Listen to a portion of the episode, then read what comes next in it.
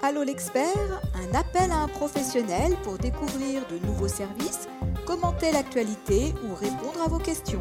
Une émission proposée par monimmeuble.com et animée par Isabelle Dahan. Bonjour. Alors aujourd'hui, pour notre question à l'expert, nous allons aborder la question des bornes de recharge en copropriété.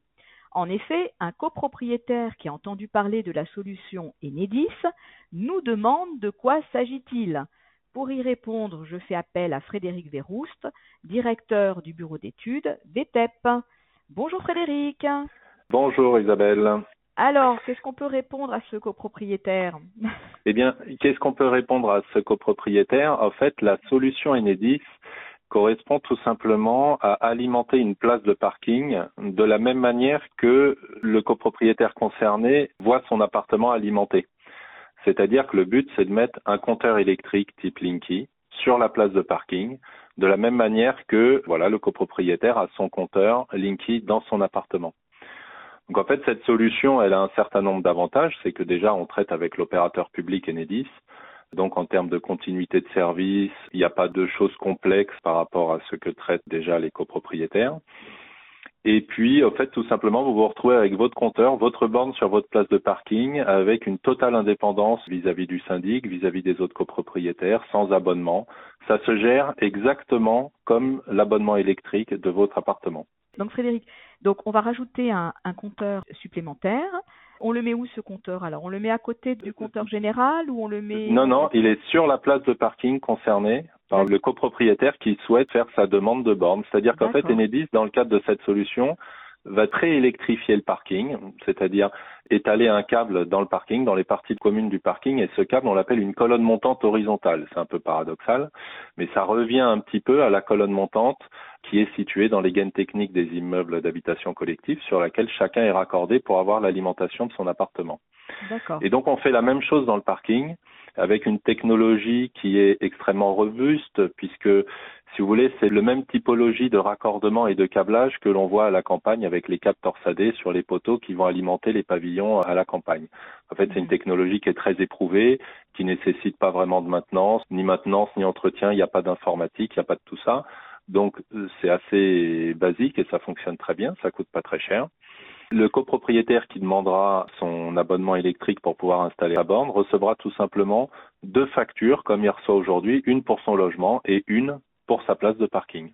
D'accord. Donc c'est le même type d'abonnement. C'est exactement Et- la même chose. C'est-à-dire vous résiliez comme quand vous déménagez, vous appelez, vous dites euh, voilà, je déménage demain, je coupe mon compteur, voilà ma consommation, point.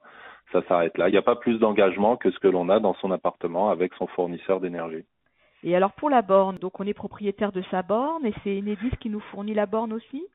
Alors non, Enedis est gestionnaire du réseau public d'électricité. Donc derrière, le copropriétaire qui fait sa demande de borne a la possibilité de faire une demande à n'importe quel électricien qualifié IRVE pour faire installer sa borne. Donc il peut vraiment faire jouer une totale concurrence.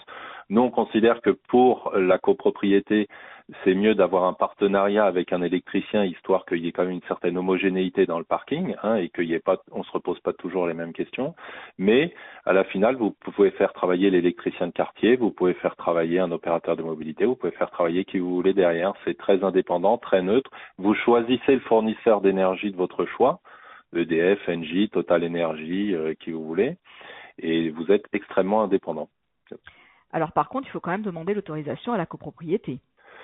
Alors, de fait, à partir du moment où la copropriété aura accepté l'installation d'une infrastructure collective de recharge installée par Enedis, ça veut dire que c'est le système qui aura été choisi pour pouvoir installer sa borne. Et donc, oui, effectivement, il faut demander l'autorisation à la copropriété, mais c'est vrai que ça devient très simple puisque c'est ce qui a été voté en AG d'utiliser ce système-là et de venir se raccorder de cette manière-là. Est-ce que c'est intéressant s'il y a plusieurs copropriétaires qui souhaitent également être accordés? Est-ce qu'il n'y a pas plutôt une, solution plus collective? Alors, la préélectrification réalisée par Enedis, c'est la solution collective. Et donc, cette préélectrification, ça revient pas très cher. Donc, c'est pas une solution totalement sans frais, même si le législateur est en train de faire une, une solution sans frais telle qu'on peut les trouver sur le marché. Mais aujourd'hui, finalement, nous, on voit que les copropriétaires préfèrent payer cette infrastructure collective parce que ça revient en moyenne entre 100 et 300 euros par place de parking. Donc, c'est pas extrêmement cher. Vous avez préélectrifié l'intégralité des places du parking de la copropriété. Donc c'est une solution qui est parfaitement égalitaire, qui permet à tout le monde de se raccorder, qui permet la meilleure qualité de service parce que comme vous avez votre propre abonnement, vous n'êtes pas lié à la quantité d'abonnements raccordés sur l'infrastructure collective. Enedis se doit de vous délivrer la puissance pour laquelle vous êtes abonné. Donc si vous avez une borne 7 kg 4, vous allez en permanence pouvoir vous charger à 7 kg 4 alors que dans d'autres solutions, il peut y avoir une dégradation de la puissance de recharge pour pouvoir s'adapter au nombre de véhicules qui sont branchés sur l'infrastructure collective. Là, c'est pas le cas. De la même manière que dans votre logement, Enedis ne vient pas toquer à votre porte pour vous dire ce soir vous n'aurez que 3 ou 4 kilos de puissance disponible parce qu'il y a trop de monde alimenté en même temps dans l'immeuble. Non, ça fonctionne pas comme ça. D'accord. Et alors là, pour le coup, le gestionnaire de copropriété, le syndic, il n'a rien à faire. Il a strictement rien à faire, à part à la phase initiale, les travaux au démarrage où il faut bien installer cette infrastructure collective. Mais j'allais dire, il n'a pas grand-chose à faire parce que c'est géré par Enedis. Donc Enedis vient euh, étaler ses câbles d'infrastructure collective dans le parking. Et bon, c'est des travaux qui durent euh, une semaine, deux semaines éventuellement selon la taille du parking. Et c'est très neutre. Donc ça nécessite pas un investissement euh, important de la part du syndic. Puis une fois que c'est installé, bah, vous êtes parti pour 50 ans. Bon, est-ce que est-ce qu'on peut rajouter quelque chose ou je pense que peut-être qu'on a on a on a répondu là hein, à la question. Hein. Mais j'espère qu'on a répondu à la question du copropriétaire. Mais c'est vrai que ce sujet des bornes de recharge est un sujet quand même très complexe avec beaucoup de solutions techniques. Nous, c'est sûr qu'on essaye toujours de mettre en avant la comparaison des solutions techniques pour que les gens vraiment fassent un choix éclairé et que euh, les copropriétés s'orientent sur une solution technique. Une fois que vous l'avez choisi, vous êtes quand même parti pour quelques années avec et donc il faut vraiment réfléchir à ce dans quoi on s'engage. Et nous, c'est vrai qu'on a tendance à pousser cette solution-là parce que, mine de rien, travailler avec l'opérateur national, on trouve que c'est assez rassurant. Techniquement, il n'y a pas de l'innovation permanente, donc finalement, c'est robuste et ça fonctionne dans le temps. D'accord. Alors juste Frédéric, peut-être vous pouvez quand même nous dire, vous, en tant que bureau d'études, de quelle façon vous intervenez auprès des copropriétés? Nous, en tant que bureau d'études, justement, on est mandaté par les copropriétés pour comparer les différentes solutions techniques qui existent, donc celle de la colonne horizontale et celle des opérateurs de mobilité. Puis on donne des budgets, on demande des devis pour pouvoir comparer et essayer de ramener ça à des coûts comparables parce que c'est assez difficile de comparer ces différentes solutions. Et puis on explique techniquement, réellement, on rentre dans le détail des différences techniques entre ces deux grandes solutions d'infrastructure collective qui sont toutes les deux valables. Hein. Et ensuite, on laisse les copropriétaires faire leur choix tout simplement. Et donc, lorsqu'ils souhaitent travailler dans le cadre de la colonne horizontale, ben nous, on les accompagne comme un maître d'œuvre, comme vous auriez un architecte pour faire un ravalement de votre bâtiment.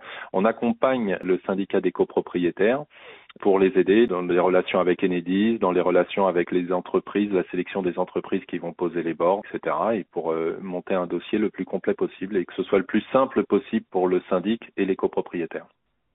Eh ben c'est parfait ça. Écoutez Frédéric, je pense que là on a fait vraiment le tour de la question, c'est très précis et ça rendra énormément service à tous ceux qui vont nous écouter et nous lire. Donc euh, on vous remercie pour ces conseils avisés et on vous retrouve très prochainement dans les pages de monimmeuble.com. Merci beaucoup, à bientôt, Isabelle. Au, revoir. Allô l'expert, un appel à un professionnel pour découvrir de nouveaux services, commenter l'actualité ou répondre à vos questions. Une émission proposée par monimmeuble.com et animée par Isabelle Dahan.